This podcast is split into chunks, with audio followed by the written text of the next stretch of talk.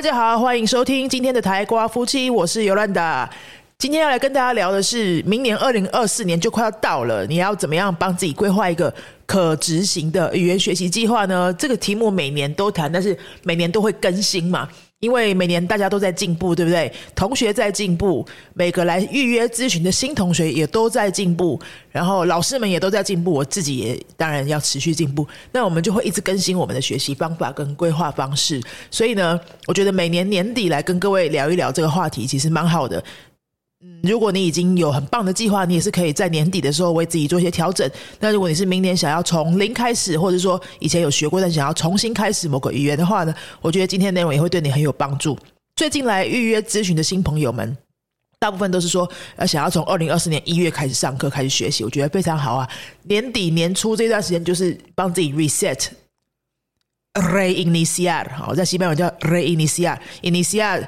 是开始嘛？然后前面加 re re inicia 的这个 momento perfecto para re inicia。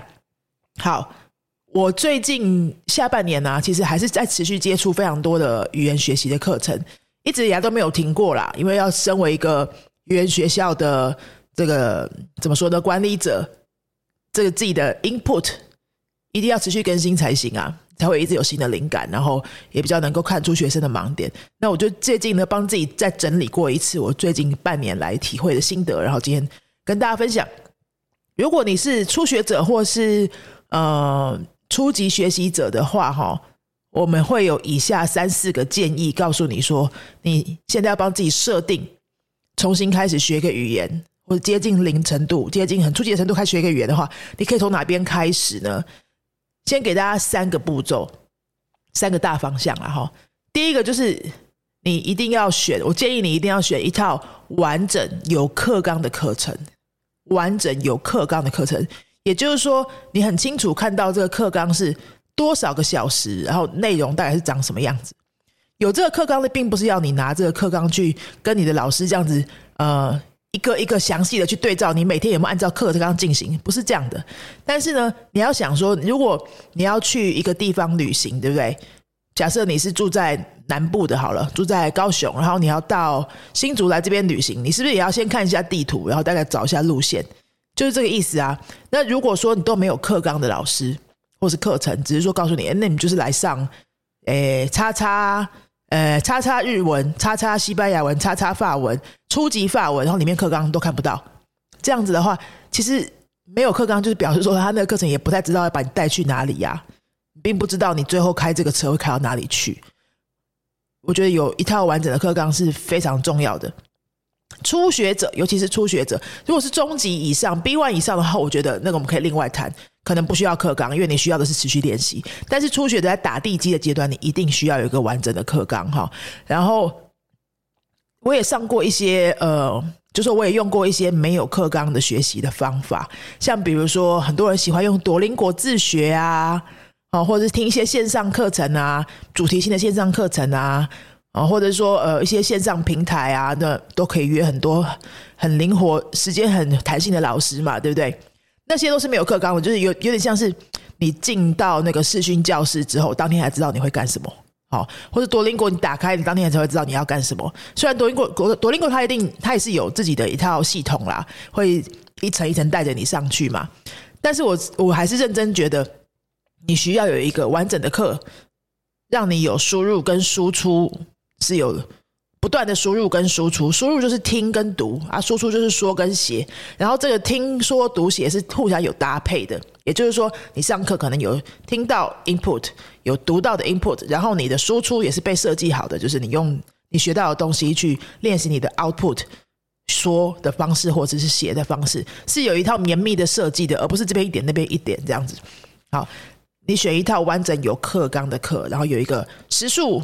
短的二十小时也好，长的一百小时也好，呃，就看你看你想要为自己规划学习多少这样。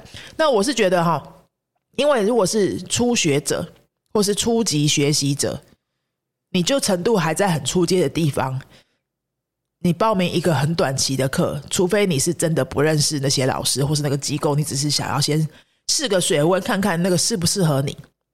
那如果说你已经很还蛮还蛮还蛮认识这个地方，就说评价也不错，你都调查过了那个，我会建议你就是直接长期的课给他报下去。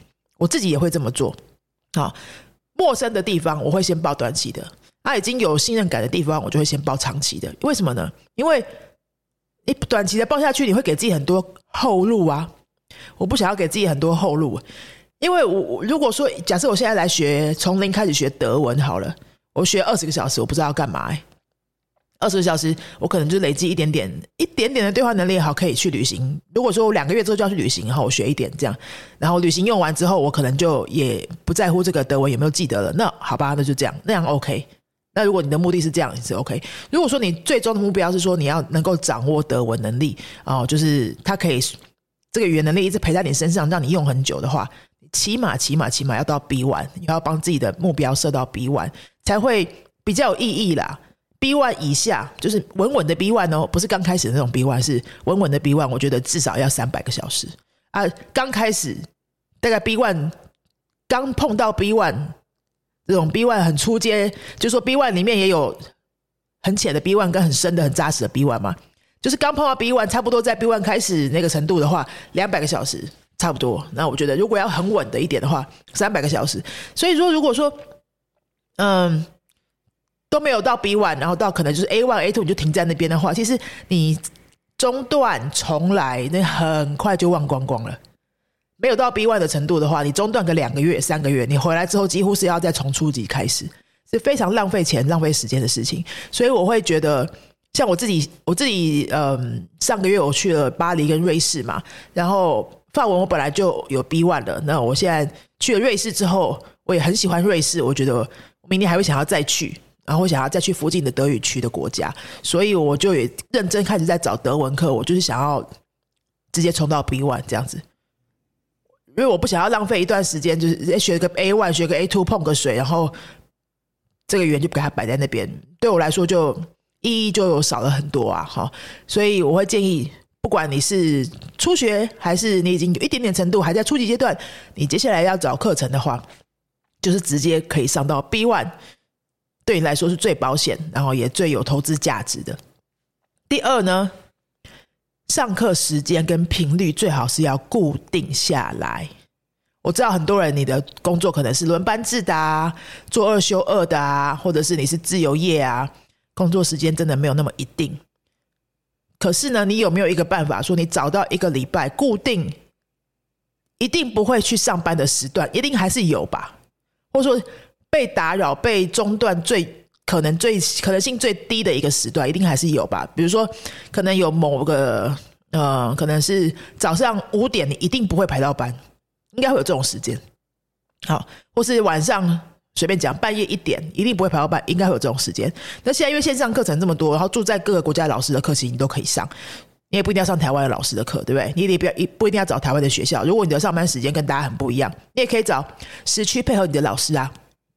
去线上找一定很多啊，好，所以你一定我会建议你就是努力把自己找出一个，帮自己找出一个那个时段最不容易被打扰中断的时段，偶尔一次没关系，但你不要每个礼拜都要改上课时间。好，我知道现在有很多线上平台就是标榜二十四小时都可以预约，对不对？你只要三小时之前预约好就可以上课，这样，这效果真的非常有限，因为我都试过了。我自认还算是蛮自律的人喽，如果你有在追踪我的粉丝页社群的话，很多很多追踪我很多就是一段时间的人也都问我说，到底怎么样可以这么自律，每天都写文章产出一些东西？所以我我自己是没有特别觉得我特别自律的，但是很多人都有这样给我一些这样子的评价，所以我想在一嗯，在一个大数据来说，我应该算。自律性中间偏上的人了吧，哈！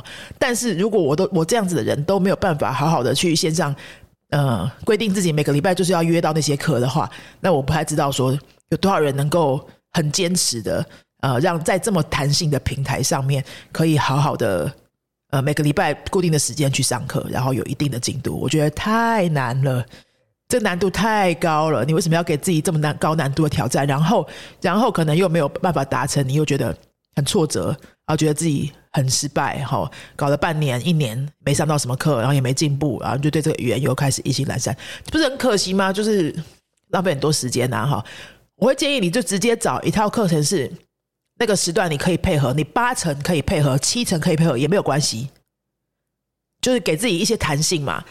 那如果现在你上很多人是线上课程的话，都会有录影嘛。你那百分之二三十没有上到现场课的时间，你就去看录影啊。因为你要等到你百分之百都可以配合，请问是什么时候？因为学语言是至少也是半年一年的事情，对不对？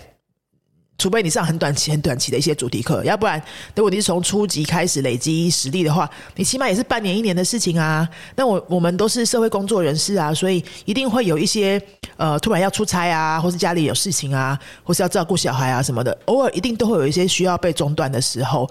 那你你大概这辈子，除非你退休，但你都不会有遇到一个一整年完整的时间是可以让你好好学习的，太难了吧？哦，我至少我是不行啦。那我看我身边这么多。比我忙好多倍的大忙人，其实真的也都不行啊。所以，如果说那个完美的时刻等不到的话，那你要不要就是给自己定一个七八成的目标就好？你找到一个课啊，然后七八成的时间你是可以配合的，中间呢有二三层的弹性，就是你可能会出差，你可能会突然有事，你可能要家庭聚会，但是你尽量找时间把那些课就是用录影的方式补起来啊什么的哈。不要相信自己的自律啊，因为那个很累。你会给自己搞得很累，然后你也不要每天每周都要花时间去那个平台上面约课，那个也是时间呐，各位。因为我自己真的全部都试过了，像 iTalki 啊、Amazing Talker 啊这些我都试过了。他们就是你可能每个礼拜或是每个月会把老师的时段放出来嘛，然后你就可以约接下来几个两三个礼拜老师的时段，然后时间到了你就再上去约，再上去约，然后可能要一直去。再付费买下面的五堂课、十堂课这样子啊，啊，每一次刷卡都要时间，每一次上去看老师隔周隔月的开出什么空堂时段也要时间，然后，偶尔呢，如果你忘记哈，没有在第一时间就去抢，可能你喜欢的时间就已经被其他人约走了，那你就要变成是自己，我们要自己来配合老师剩下的时间。为什么要去配合老师每周释放给我们的时间呢？为什么不要直接把老师的时段包下来呢？对不对？如果说你报名的那个课原本就有一个固定的时段，比如说就是礼拜三加礼拜六啊，每礼拜三加礼拜六的晚上八点到九点，好，就是这固定的时段，就除非你偶尔要改，然后可能有个规定可以让你怎么样去更改课。那如果没有特别的情况，就是那些时间上课，你就会很笃定，然后也不会有旁心无旁骛，就说：“哎，我这个礼拜要上吗？不然这礼拜好累，我先不要好了。”然后一个礼拜不要，就会变成两个礼拜不要，就会变成三个礼拜不要，然后变成就是一个月就没上了。这些我我自己全部都发生过。我这么爱学语言的人都会这样喽啊！你真的要相信你的自律能力吗？要不要就直接把这些杂念杂讯都排除？就是直接找一个时间就固定下来，频率就固定下来哈。比如说你知道你今年的那个可以可以抽出的时间就是一个礼拜两天，好。礼拜两天呢，每次一个半小时，好，就是这样子。那你就用这样子的呃频率去帮自己找一个适合的课，好，上课时间固定，频率固定，这是第二点。第三点呢，除了课程搞定之外呢，因为课程也不是神仙嘛，老师不是神仙，不是说你上上课你就就就会了，没有这么好的事情，一定要另外再花时间在自己做练习，对不对？自己复习、预习，或是接触一些其他课外的东西，这一定是你自己要花时间的。呃，所以我的建议、我的经验，还有看学生的综合的经验，我会给大家建议说，你要建立一套自己的固定流程，rutina diaria，rutina diaria，就是你有没有每天固定的一个小时段是要分给这个语言的呢？这有点老话重谈，但一定要常常提醒，因为我们都有惰性。然后我们可能努力了三个月、半年之后，我们会想要发个蓝，哎，休息一阵子，休息一阵子就需要有人提醒之后把你叫回来，对吧？像我自己的日文也是休息很久了，我去年有连续三百天，每天都上传一支小影片讲日文的，然后我就想说我要休息一下，就休息到现在了，休息到好几个月了，对不对？哎，这人之常情都会这样子。那我们要一直不断的提醒自己，然后也要被被别人提醒，好，呃，我们要把这个 routine 再建立回来，建立一套自己的固定流程。比如说，我的《懂语感》那本书哈，《懂语感》没无痛学好任意一种外语那本书，如果你还没有看的话，也可以去翻来看看。那个一本书两三百块，里面一定有一些观念会对你很有帮助。里面有提到每天三个十分钟这个规划方法。三个十分钟是什么呢？因为你一次要坐下来读半个小时的书，你会觉得有点难，对不对？现在大家都很难专心，或者是你根本抽不出一个完整的半小时。但是你要抽出十分钟，应该是简单的。一次就十分钟就好，十分钟只是说来一个数字啦，就算你是八分钟、七分钟也没关系，因为你就是有就好。好，每天你就分三次，早、中、晚各一次。早上起床爱划手机吗？我自己也是这样，所以呢，我就给自己规定，早上起床要划手机可以，那手机打开先做一个多邻果的小练习，只有五分钟也没关系。好，或者是早上起床先听的就是法文的 podcast。早上起床先打开的就是西班牙文的 YouTube，这样固定下来。你打开手机第一个会做的那个事情，把它固定下来。啊，这个事情就一定要跟你在学的语言有关系。你拿手机，你也是开心到了，对不对？你的多巴胺也是产生了，但是但是你这个时间你是先用来接触那个语言的哈。五分钟、十分钟之后，你要做什么，别人再去做，这样你就会觉得这一天，哎，我已经先达成自己的目标，一个小目标，你会觉得很有成就感，然后你这一天也会比较顺利。所以你要建立一套自己的固定流程，就是这个意思哈。早上的十分钟你可以这么做，然后中午休吃饭休息的时间呢，你吃完饭应该是比较有机会可以坐下来一下下吧。如果是上班族，就是在办公室里面呐；那你在家里的话，如果吃完饭就是不会马上开始做工作嘛，你可以偷闲个五分钟到十分钟，就休息一下餐桌旁边呐。你可以把早上练习的东西把它写一写，把它写出来。抄几个句子也好啊，或者抛在你的社群媒体也好啊，都可以。就是你把它 output 写出来，因为早上你是可能是用听的，对不对？你可能在赶公车、赶捷运，然后你可能用听的。那听是输入啊，中午你要把它输出，把它输出哈，把它写出来。那晚上呢，再十分钟，我再提醒一次哦，十分钟有可能是五分钟，可能是八分钟，没关系，你就是要碰它就对了哈。晚上五分钟十分钟，你可不可以再用说的方式把它 output 出来？所以你早中晚都在搞的就是一样的内容啦，不需要一直找新内容啊。你有余裕再去听新的东西，OK。但是呢，你把一个小东西搞得很熟，就是给它碰三次，三次哈。早上就是几个句子听到，然后中午把它写出来，晚上把它说出来。说出来说给谁听啊？说给手机听啊？说给 Chat GPT 听也可以啊。把它录下来，然后你听听看你自己在说什么。真的不用多，你就两三个句子就好。有做这件事情，对你的语感保证有帮助。你会比较不怕讲话，你会讲话的时候比较有流利度，然后你发音会变好。啊，你讲的时候不会一直咿咿啊啊，因为你都有在持续每天做一个高频率的练习。啊，总之呢，建立一套自己的固定流程，然后这个流程里面要有输入，也要有输出。大部分的学习者，我知道的就是。会一直不断的输入，就是看很多东西，会听很多东西，觉得自己有在学。但是为什么看外国人都不会讲？因为你就没有练习输出这件事情啊！输出这件事情，你需要分开来练的啊！你只有练阅读，你的阅读就会变强。你一直在看 YouTube，你的听力就会变强。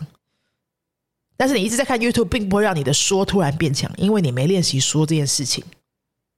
好。这个小盲点可能常常需要有人提醒，因为很多人就是会觉得说，我都有在接触啊，我看那么多 YouTube 都是看英文的，为什么我还是不会讲英文？因为你嘴巴都还没有练习到把它说出来这件事情啊，听跟说是完全不同的练习，哈，对你的大脑刺激也是都不一样的。好，那我们再整理一下我今天分享的三个大方向，就是第一，你去选一套完整有课纲的课，完整有课纲的课，比如说。五十个小时的课纲，比如说一百个小时的课纲，好，你要好好的去看你报名的课的课纲到底是在上些什么，不是先看 CP 值价钱，先看课纲。其实你看课纲的设计，就大概可以看得出这这这几位老师的功力到哪里。能够设计出不错课纲的老师，功力不会太差啦。哦，好，第二呢，你上课时间要固定，频率也要固定。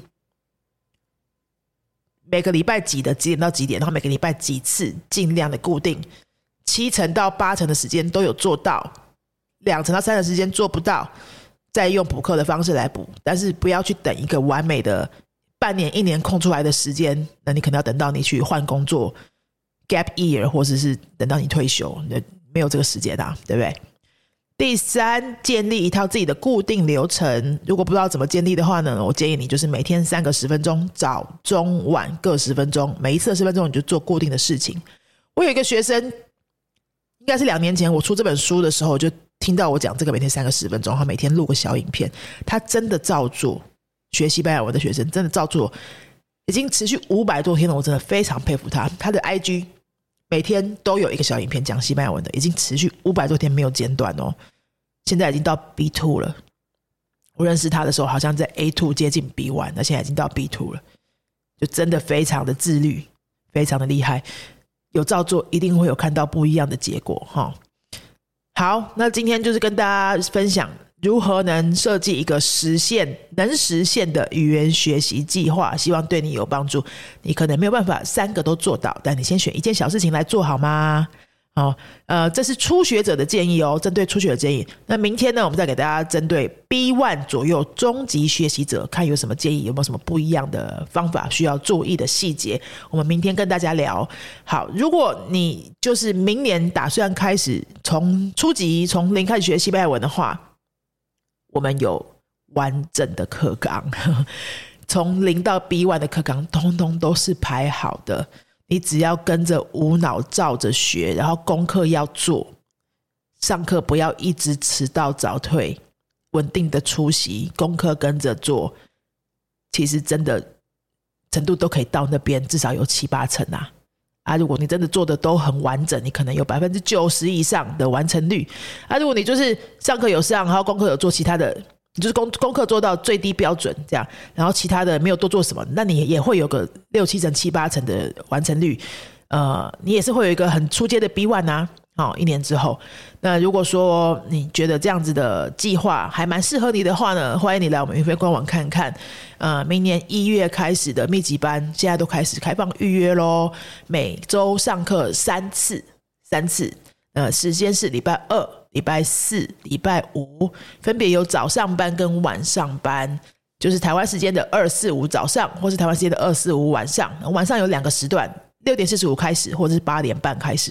所以你是早下班的族群，就可以参加六点四十五的这一梯；你是晚下班的族群，你就可以参加八点半我开始的这一梯，八点半到十点。哈，那一年差不多接近两百个小时的课，全部都是小班制的。每一个班呢，最多最多就是六个同学在线上一起上课。我们有很多住在都不住在台湾的哦，住在中南美洲的台湾朋友哈，可能刚搬过去，需要快点把语言建立起来。有住在墨西哥的、哥斯达黎加的、瓜地马拉的，住在美国墨西哥边界的、加州的，非常非常多住不住在台湾的朋友，所以你不用担心。不住在台湾可不可以上？完全可以。那住在美洲区的朋友，很多人都是上台湾时间的早上班，因为这就是他们下班的时间嘛，哈。那有些人是喜欢，呃，有些人喜欢早上上课。他工你的工作时间如果说是早上可以上课的话，也有很多人是这样子。所以你可以透过线上课，就是遇到很多住在不同国家也一起喜欢学西班牙文的朋友，是蛮好玩的啦，哈。那这些朋友到最后半年、一年之后变熟了，因为一个礼拜。要见面三次哎，视讯会议见面三次。其实你跟家人也不见得会聊这么多话，但是你跟这群同学会一年要互动两百个小时，所以大家到年年下半年的时候，其实都会变熟。其实你一两个月就变熟了啦，然后下半年可能就会约出来吃吃饭啊，去西班牙餐厅啊什么的。你还是可以透过线上课交到一些很棒的朋友哈。啊，如果你有兴趣的话呢，赶快来云飞官网看看，都已经开放预约了啊，名额真的很少，所以。呃，希望明年如果你有学习西班牙文计划的话，我可以让我们的课程来帮助你。呃，如果你喜欢我们的节目，请分享给你的朋友，分享给你身边喜欢学西班牙文的人，然后帮我们到 Apple Podcast 留个五星评论，让更多人可以发现我们的节目，好吗？那就这样子喽，阿斯达瑞 o